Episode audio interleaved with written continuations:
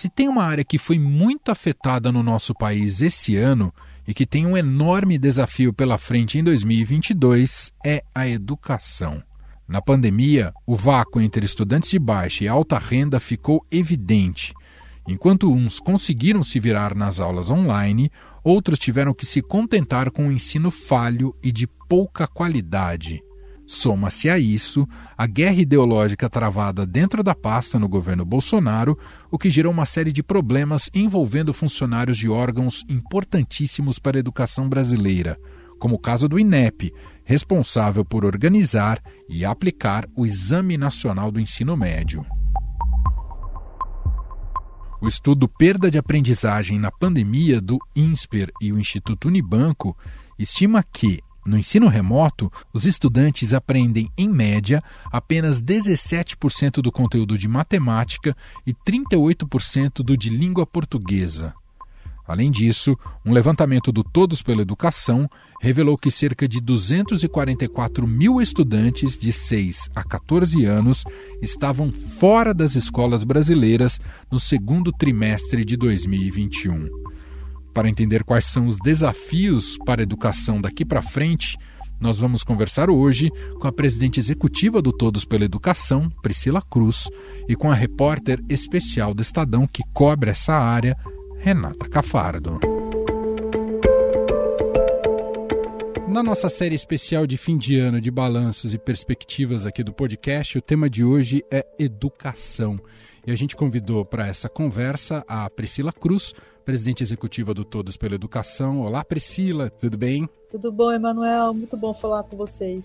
E aqui com a gente, Renata Cafardo, repórter especial do Estadão. Oi, Rê. Oi, vamos aqui de novo. Muito bom. Precisamos começar aqui, claro que de uma maneira muito ampla, mas ouvi já as primeiras avaliações, começando com você, Priscila, sobre justamente estamos ainda em meio à pandemia, claro que começou o processo de vacinação, mas sempre discutimos as respostas, seja dos governos municipais, estaduais ou federal em relação à área da educação, né? Em meio à pandemia e todos os protocolos e a necessidade que os alunos estivessem dentro dos ambientes escolares. E eu queria te perguntar um diagnóstico mais amplo aqui nesse, nesse princípio de, de conversa. Esse 2021 continua ainda muito falho e irregular esse planejamento em relação à educação no meio da pandemia? Sim, Emanuel, olha, acho que talvez tenha sido um dos maiores erros do Brasil o tempo excessivo de fechamento das escolas. Eu não estou dizendo aqui que as escolas deveriam ter reaberto de qualquer jeito, de qualquer forma, em qualquer tempo, porque a gente de fato teve picos né, muito graves da, da, da, pandemia. O Brasil foi um país que teve um descontrole muito grande da pandemia. Óbvio que é, em muitos momentos era sim necessário ter um fechamento, mas não da forma como aconteceu no Brasil, que foi o tempo inteiro. Né? A gente está desde março do ano passado é, e as escolas ficaram fechadas por muito tempo. A reabertura começou poucos meses atrás, com a vacinação dos professores, mas a gente teve outros períodos em que, pelo menos uma parte dos alunos poderia ter voltado, né, principalmente os alunos mais pobres. Né, essa vacinação dos professores poderia ter acontecido antes até.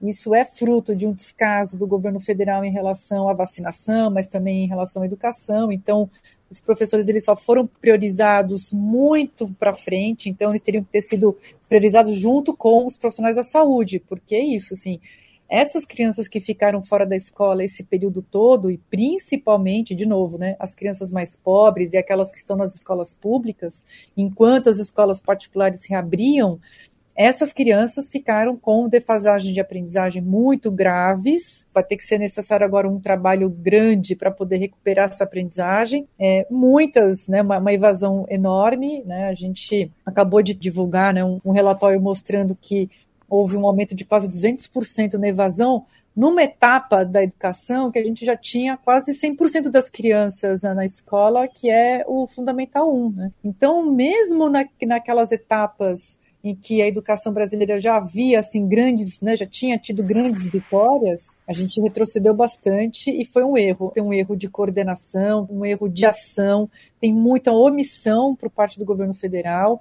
O calendário eleitoral do ano passado atrasou muito a reabertura nos municípios. A gente ainda tem municípios com escolas fechadas e temos é, uma ausência de previsão de reabertura para todos os alunos nas redes estaduais em sete estados brasileiros ainda. Então, não é que a gente já superou, já virou essa página, a gente está com muita escola ainda fechada, muita criança e jovem fora da escola é, o preço que vai ser cobrado dessas crianças é, é muito grande, é um fardo enorme que tem sido colocado para essas crianças. Recentemente, Renata, você fez até uma reportagem, uma apuração que fala um pouco sobre estratégias de como resgatar esses alunos, não foi, Rê? De busca ativa, né? Exato. A gente, é, a gente fez uma, um especial é, no meio do ano, na verdade, que chamava a Volta da Escola, e que realmente a gente estava é, já, já lá, né, no meio do ano, mostrando que isso já teria que ter começado a ser feito, né.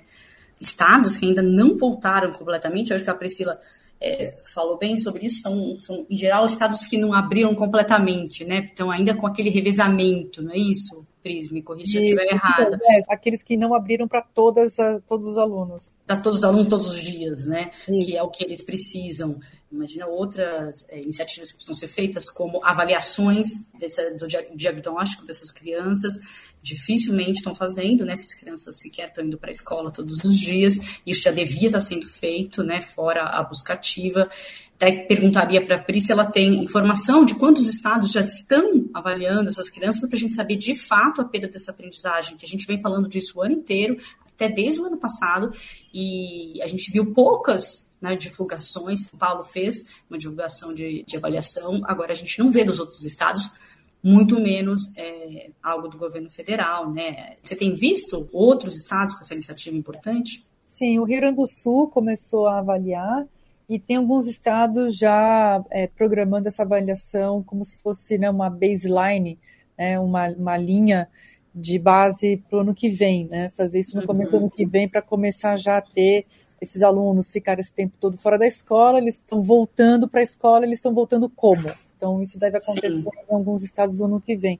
Mas longe de ser a maioria dos estados que já tem isso programado, né, Renata? Então, isso preocupa, porque para fazer qualquer tipo de planejamento para recuperar essa aprendizagem, para recompor a aprendizagem que não aconteceu né, nesse período todo com escolas fechadas, né, já sabendo que o ensino remoto foi muito insuficiente para garantir a aprendizagem, a gente teria, a gente teria que estar tá falando aqui de todos os estados fazendo isso, e nesse ponto o governo federal faz falta. Né? O governo federal uhum. poderia assumir, fazer uma, uma avaliação mais profunda, uma, uma grande força-tarefa, usando essa palavra aqui, essa expressão horrível, mas fazer um, um grande esforço nacional para garantir, olha, a gente agora tem um bom retrato, não só para poder ser manchete de jornal, que é importante, isso é transparência, é importante que a sociedade toda saiba qual é o resultado final desse tempo todo de com escolas fechadas, mas para muito além disso, é fazer com que as, as redes de ensino tenham informações suficientes para poder desenhar boas estratégias para recuperar essa aprendizagem que não foi consolidada nesse tempo todo. Eu estou pensando aqui a desesperança que nos traz, né, um quadro desse para o ano que vem, né? Fico aqui é, querendo saber se a Priscila está tão desesperançosa quanto eu, porque a gente ouve o relato, vê a situação e fala como é que vai ser o ano que vem, se a gente sequer tem avaliação, a gente já aumentou absurdamente a, a nossa desigualdade e a gente continua com um governo federal que não investe em educação, né, que usa o Ministério da Educação aí como um palanque eleitoral, ainda mais num ano eleitoral, né, o Ministério da Educação que tem é, algumas áreas que são de muito apreço dos apoiadores do presidente, né? O que, que vai ser das nossas crianças no próximo ano? Né, Priscila? Não sei como é que está a sua esperança com relação a isso. Dá para que área? Quem consegue fazer algo por elas? Os governadores, os prefeitos, o Congresso, a sociedade civil? O que pode ser feito, né, com tanto desgoverno? É, você tem razão, Renata. Assim, é, no ano que vem, a gente vai ter um Ministério da Educação piorado. Né? Desde que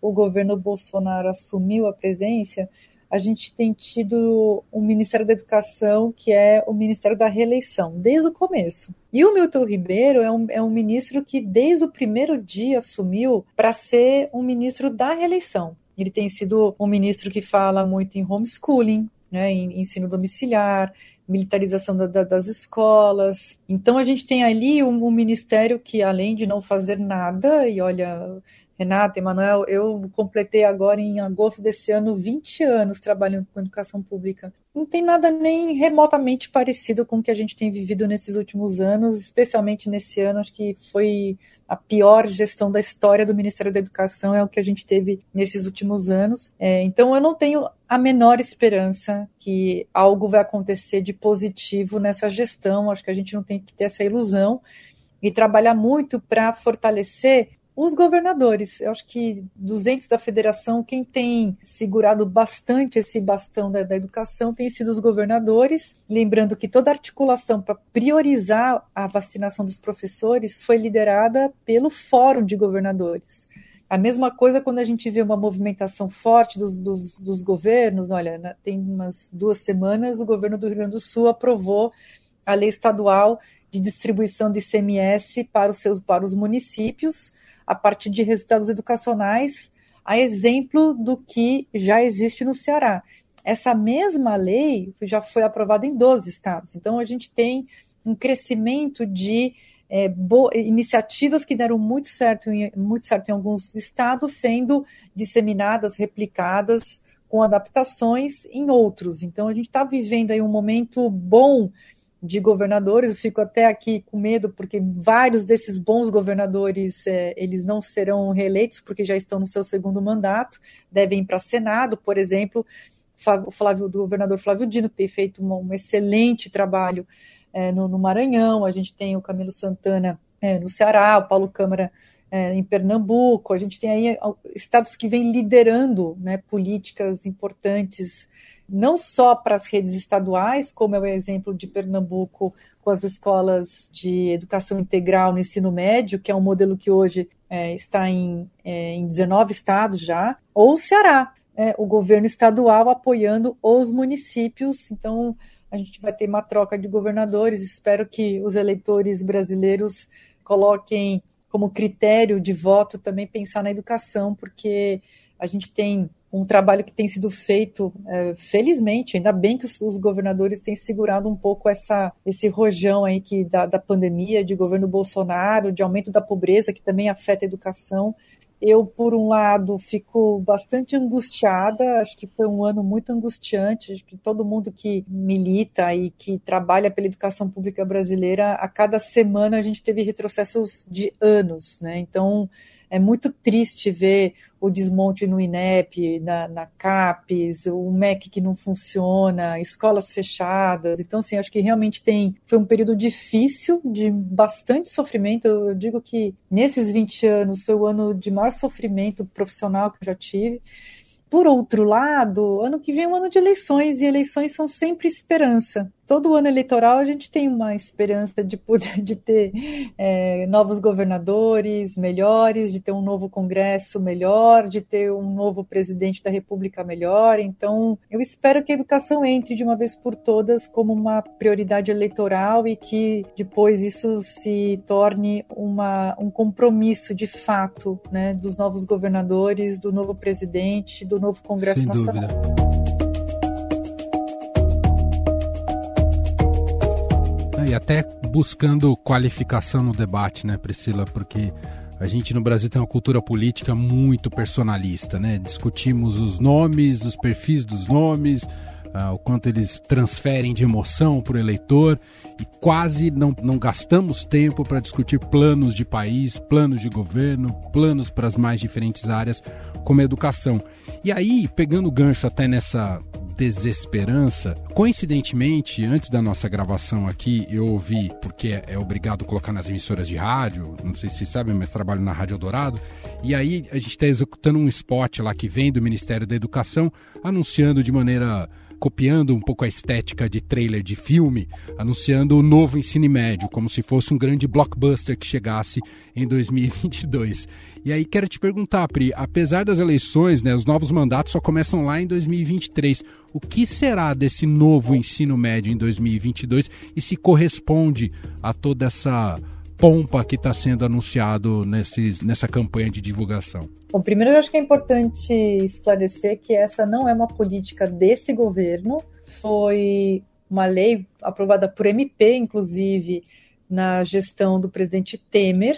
É uma medida importante, mas de dificílima implementação. Não é à toa que a gente não tem essa política ainda implementada nos estados. Claro que a pandemia é, atrapalhou, atrasou, e também acho que não daria para ser diferente. Não dá para implementar uma política que mexe tanto no cotidiano das escolas no meio de uma pandemia com escolas fechadas. Assim. Então, implementar itinerários formativos diferentes para os alunos do ensino médio no Brasil, é, inclusive com o quinto itinerário, que é da educação profissional, é, no novo formato, tudo isso acontecendo, tendo que mexer na formação, tendo que mexer na base, tendo que mexer nos materiais didáticos, né? demanda demais da gestão dos estados para implementar essa mudança toda e fazer com que isso chegue na ponta. É mudar a cara do ensino médio. Pensa que a gente tem hoje um ensino médio absolutamente anacrônico, monolítico, né? com 11 disciplinas obrigatórias em quatro horas, cinco horas, que a gente consiga dar flexibilidade de itinerários formativos para os jovens do ensino médio e, e inclusive, expandindo o tempo que o, o jovem fica na escola e os anos que esse jovem pode ficar na escola também. A gente já se acostuma com essa ideia, mas por que, que a gente fala em eu concluir o ensino médio? Você não está concluindo coisa nenhuma, porque a gente precisa estudar o tempo inteiro. Então, pode ter uma conclusão de uma primeira etapa, mas a escola tem que estar aberta para outras etapas formativas do jovem adulto, do adulto, daquele adulto mais, mais velho que quer mudar de profissão, que quer fazer uma mudança de trajetória. Então, não, existe terminar o ensino médio, né? Pri, desculpa te interromper, mas isso, isso também pode atrair mais os jovens que estão abandonando a escola agora por causa da pandemia, atrair esses adolescentes para a escola, né? A perspectiva da escola estar tá mais próxima do trabalho, de um currículo mais próximo dele, de um currículo mais né, contemporâneo, que se adapte às necessidades dos jovens, ele podendo escolher né, o que ele prefere. Isso pode ser também o chamariz no momento em que o jovem está abandonando a escola por causa da pandemia, né? Mas vai dar para fazer as duas coisas ao mesmo tempo, né? Dá tempo de, de é. pegar esse jovem antes que ele saia com esse novo ensino médio? É, eu, assim, Renata, eu acho que esse jovem que está hoje no ensino médio, estamos todos muito atrasados com ele. Eu concordo muito quando você fala isso, porque principalmente a educação profissional, que é uma modalidade do ensino médio que tem um estigma muito ruim no Brasil, uma burrice brasileira essa, né, de achar que a educação profissional ela é menor do que a trilha propedêutica. Na verdade, a gente, esse aluno que está numa na educação profissional, que ele é um jovem que pode continuar e deve continuar os seus estudos no ensino superior ou fazer novos cursos profissionalizantes, combinar cursos, né? Porque as profissões do futuro, as atuais já são assim, né? Mas no futuro a gente vai precisar combinar uma série de competências e conhecimentos para poder navegar num mundo muito mais complexo. Então, por isso que eu falo, olha, não dá para terminar o ensino médio. A gente vai concluindo etapas, mas a, essa escola, principalmente a profissionalizante e articulada com as vocações e desejos dos jovens, eu tenho falado muito, assim, inclusive conversado com candidatos tanto à presidência quanto também aos governos estaduais, mas eu tenho feito muitas conversas com todos eles, é, muito no sentido, olha, a educação profissional ela tem que estar conectada com o país e com o jovem. E tem quatro campos econômicos né, de atividade profissional que são muito, que, que, são justamente essa intersecção né, daquilo que o Brasil precisa e aquilo que o jovem deseja, que é a economia verde, a economia digital, a economia do cuidado e a economia criativa. Então, ter um ensino é, profissional moderno não é aquele ensino profissional é, tecnológico que é voltado para uma atividade muito estreita, ou pensando só na indústria, ou só em. a gente tem que ter uma educação profissional que seja realmente para o jovem de hoje. Então, se a gente consegue implementar, e aí vem a, minha, a parte que eu não sou tão otimista, acho que isso não é curto prazo, não é para o jovem que está agora.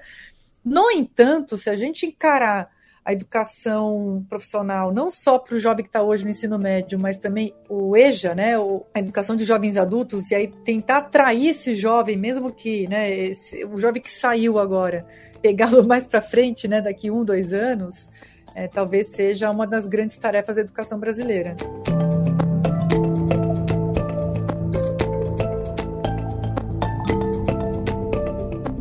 Já que a gente está falando do jovem, do ensino médio, acho que a gente pode dedicar um pouco de tempo aqui a avaliar um pouco o que foi o Enem nesse 2021, associado aí à crise do INEP.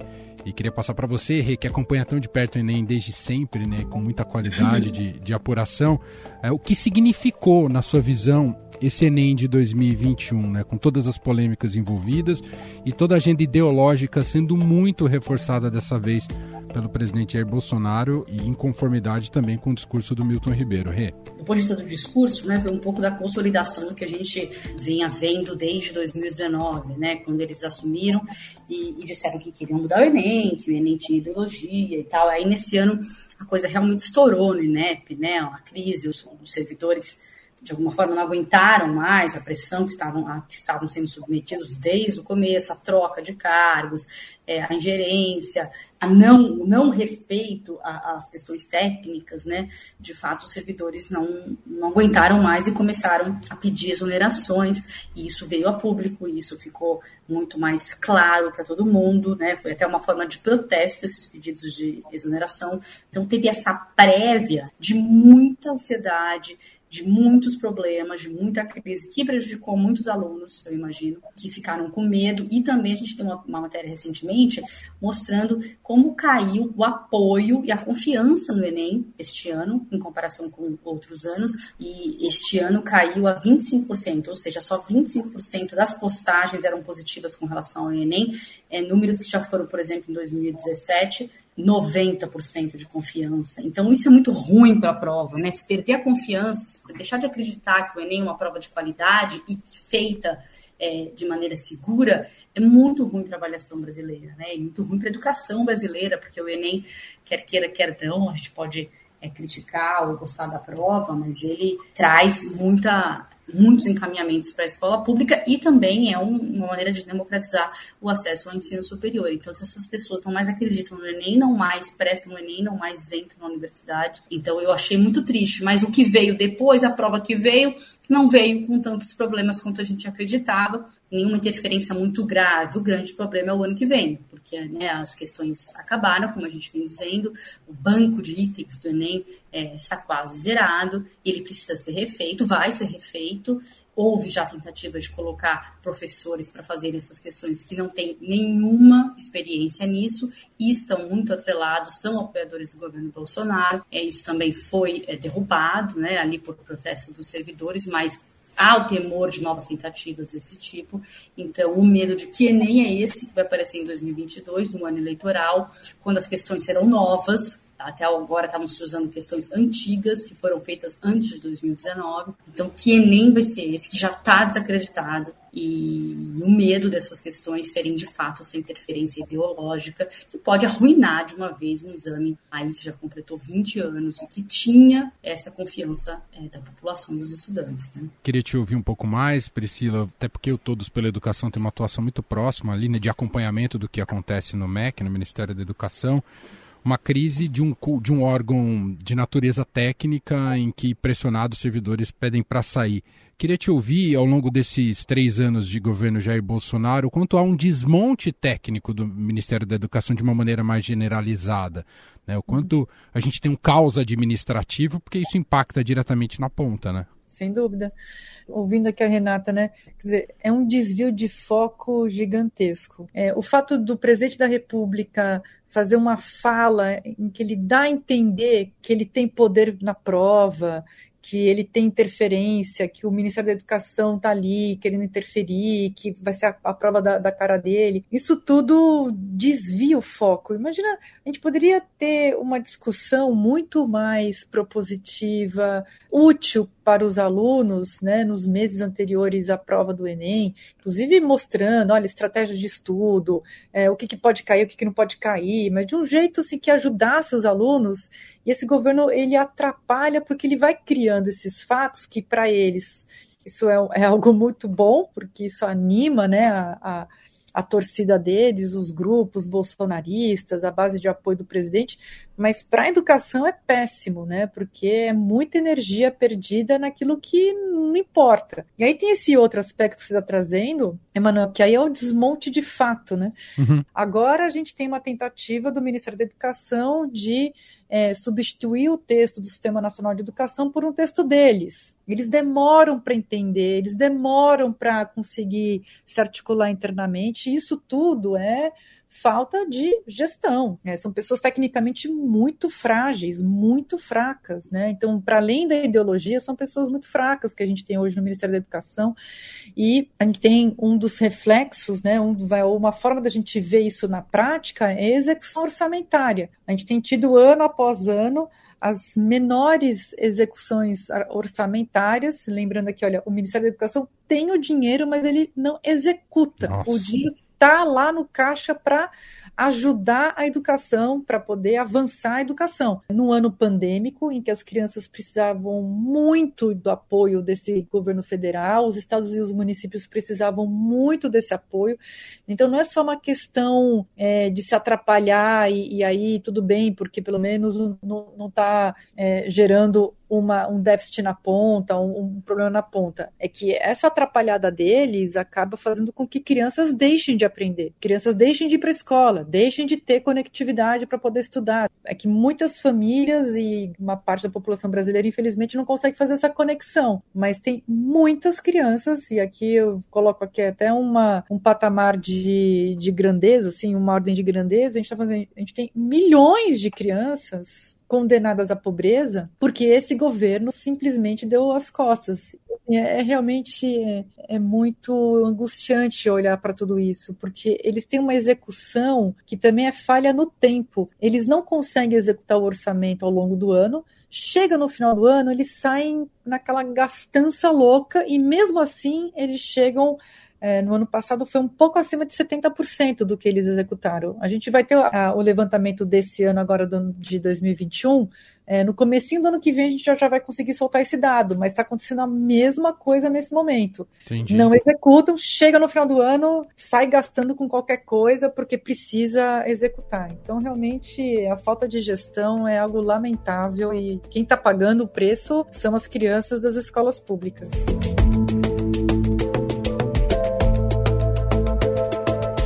Pensando em tópicos, o que, que você diria para o ouvinte, para quem está nos acompanhando, para o eleitor, o que, que ele deveria prestar atenção? Porque promessas vazias tem muitas ao longo do período eleitoral e tem a clássica de vamos investir em educação. O que, que a gente deveria prestar atenção que seria factível ouvir da boca de um candidato a presidente?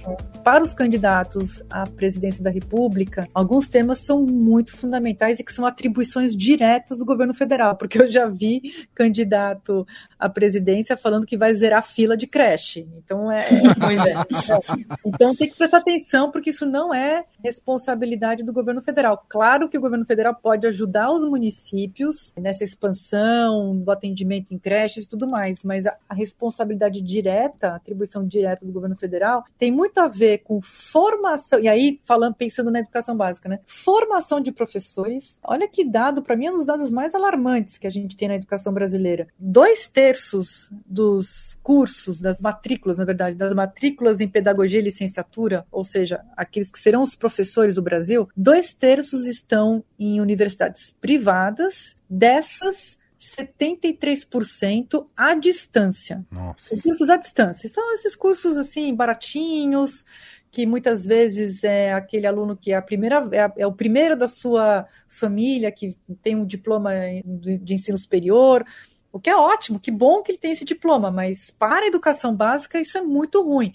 E esse é um governo que é, desregulamentou, fez vista grossa mais ainda para a qualidade, não avalia a qualidade desses cursos. Então, assim, para o eleitor, de forma bem concreta, é esse candidato está disposto a comprar essa briga com as universidades privadas e aumentar a barreira de exigências em relação a esses cursos que estão formando aqueles que serão os professores, porque a cada 10 anos, metade dos professores são substituídos por conta da aposentadoria e tudo mais.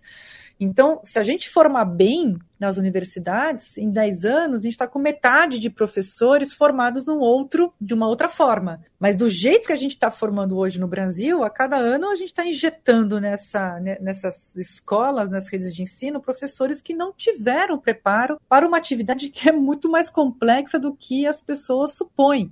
Em geral, as pessoas acham que é fácil ser professor. É super difícil ser professor. Um bom professor é difícil. Então, formar bem professor é uma das primeiras exigências que a gente tem que fazer para um candidato à presidência. Olha, você está disposto a comprar essa briga? Um outro ponto é, a gente tem já uma série de boas experiências no Brasil na educação básica. O governo federal, ele não tem que pular os estados e os municípios e ir direto para as escolas, com programinhas direto ali para a escola. O que o governo federal tem que fazer é apoiar estados e municípios, e muito nesse sentido de disseminar é, as boas experiências. Então, assim, o que deu certo em Pernambuco tem que acelerar a implementação em outros estados. E, e, e essa é a função do governo federal é, na sua atribuição constitucional, que é o apoio financeiro e técnico para os entes subnacionais, para os estados e para os municípios. Então, tem que olhar para isso. Se olha, e um terceiro ponto, qual que é o perfil do ministro? Porque o Weintraub não tem nada a ver com gestão educacional, o Vélez nada a ver, agora o Milton Ribeiro nada a ver. Qual que é o perfil desse, desse ministro da Educação? Que tipo de ministro da Educação o candidato pensa em colocar? Não precisa nem dar nomes, mas qual que é o perfil, pelo menos? É um terrivelmente evangélico ou é aquele que é um técnico em gestão educacional, que sabe o que precisa ser feito? Então, é, é, é descer para o concreto, porque senão eles ficam nas platitudes, que é o lugar de conforto de todo candidato. Quero agradecer demais Priscila Cruz, presidente executiva do Todos pela Educação, mais uma vez aqui gentilmente participando das nossas edições especiais do podcast. Obrigado, viu, Priscila? Eu que agradeço, Emanuel. É um prazer falar com vocês, com você, com a Renata, com os ouvintes. Super bom falar sobre educação e que a gente consiga ter esperança e cobrança. Eu acho que antes da, da esperança vem a cobrança. A gente precisa aprender a cobrar. Perfeito. E agradeço a Renata Cafardo, sempre com a gente aqui, repórter, e aliás, sempre faz podcasts muito legais de educação. Obrigado, Rê. Obrigada, Emanuel. É isso mesmo, a gente tem que cobrar e a gente aqui no jornalismo mais ainda, né? Uma das nossas funções é essa, vamos cobrar ano que vem bastante para que a gente possa ter educação de qualidade nos próximos anos. Este foi o Estado Notícias de hoje. Contou com a apresentação minha, Emanuel Bonfim. Na edição, produção e roteiro, Gustavo Lopes, Jefferson Perleberg e Ana Paula Niederauer. A montagem é de Moacir Biasi. Escreva para gente no e-mail podcast@estadão.com. Um abraço para você e até mais.